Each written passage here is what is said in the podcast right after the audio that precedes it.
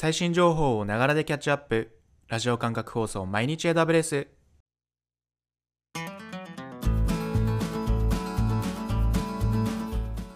おはようございます。サーバーワークスの福島です。4月14日、今日も最新のアップデートを皆様にお届けしていきます。電車に乗りながら、ご飯を食べながら、ちょっとしたながら時間で気軽にキャッチアップしていきましょ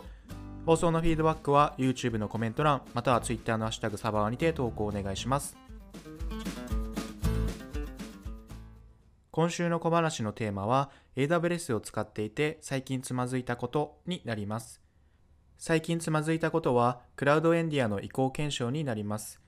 クラウドエンディアとは簡単に言うとオンプレのサーバーを AWS に移行できるサービスになります。移行するためにはオンプレのサーバーにエージェントを導入する必要があります。エージェントの導入はコマンド一発でできるはずなのですが、なぜかエージェントの導入に失敗しつまずいてしまいました。結局原因はエージェントを導入する際に必要なパッケージをサーバーにインストールできていなかったことでした。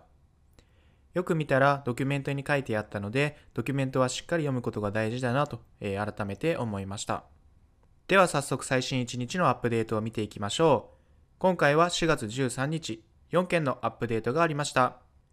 まずは1つ目。Amazon Redshift はデータ共有機能におけるプロデューサークラスタの一時停止をサポート。はい。フルマネージド型のデータウェアハウスサービスである Amazon Redshift。今回はこの Amazon Redshift のデータ共有機能におけるプロデューサークラスタの一時停止をサポートしましたというアップデートになります。まず、データ共有機能とは、名前の通り、Redshift のクラスタ間でデータを共有できる機能になります。データを共有する側のクラスターをプロデューサークラスター、データを共有される側のクラスターをコンシューマークラスターと呼びます。今までデータ共有機能を利用するためには、データを共有する側のプロデューサークラスターが起動している必要がありましたが、今回のアップデートでクラスターを一時停止していてもデータ共有機能が利用できるようになりました。これにより、プロデューサークラスターをデータ共有機能のためだけに起動していた場合、一時停止することでコスト削減を行うことができます。プロデューサークラスターをデータ共有機能のためだけに起動している場合、クラスターの一時停止を検討してみてはいかがでしょうか。では次2つ目。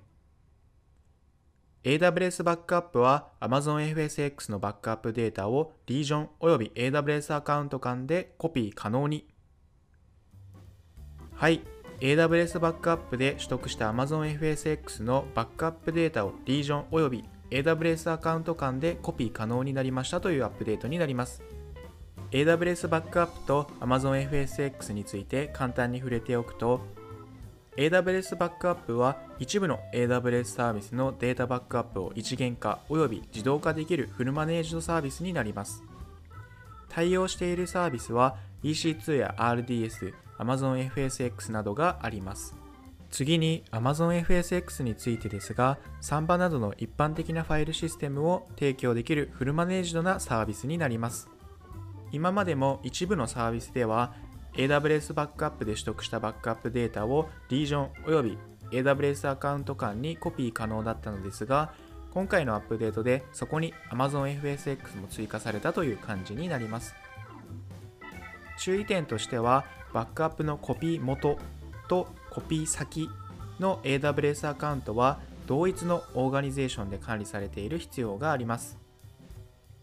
DR 対策で利用できるアップデートになると思いますので、AWS バックアップを利用している方は、これを機にリージョンおよび AWS アカウントでのバックアップのコピー、検討してみてはいかがでしょうか。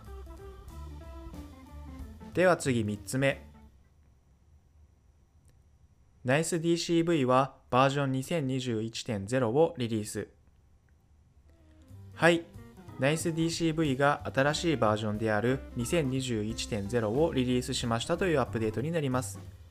NiceDCV とは高性能なリモートディスプレイプロトコルを利用してリモートデスクトップやアプリケーションストリーミングを行う際に使用されます。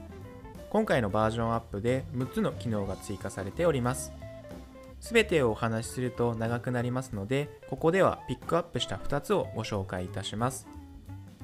まず1つ目が Windows サーバーの Web カメラリダイレクトをサポートしました。これは NiceDCV を使ったリモートセッションでビデオ会議を行っている際などにローカルの Web カメラを利用できるようになったということになります。次に2つ目が Linux サーバーでのプリンターリダイレクトをサポートしました。これは NiceDCV を使ったストリーミングセッションからローカルコンピューターに接続されているプリンターを利用できるようになりましたということになります。他にもあと4つほど機能追加があります。概要欄に本アップデートの URL を記載しておりますので NiceDCV を使っている方はぜひチェックしてみてください。では最後4つ目。AWS コンソールモバイルアプリケーションが大阪リージョンをサポート。はい。AWS コンソールモバイルアプリケーションが大阪リージョンをサポートしましたというアップデートになります。AWS コンソールモバイルアプリケーションではマネジメントコンソールと違い利用できるサービスは限られています。また、モバイルアプリのため何か作業をするのには向いてないと思いますが、気軽に AWS の利用量であったり、クラウドウォッチアラームの状態を確認することができます。もし興味ある方いましたら、これを機に一度 AWS コンソールモバイルアプリケーション使ってみてはいかがでしょうか。以上4件、4月14日のアップデートでした。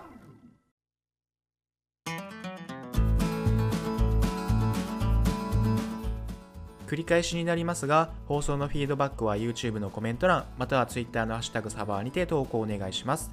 また次回、毎日 AWS をお楽しみに。ではでは。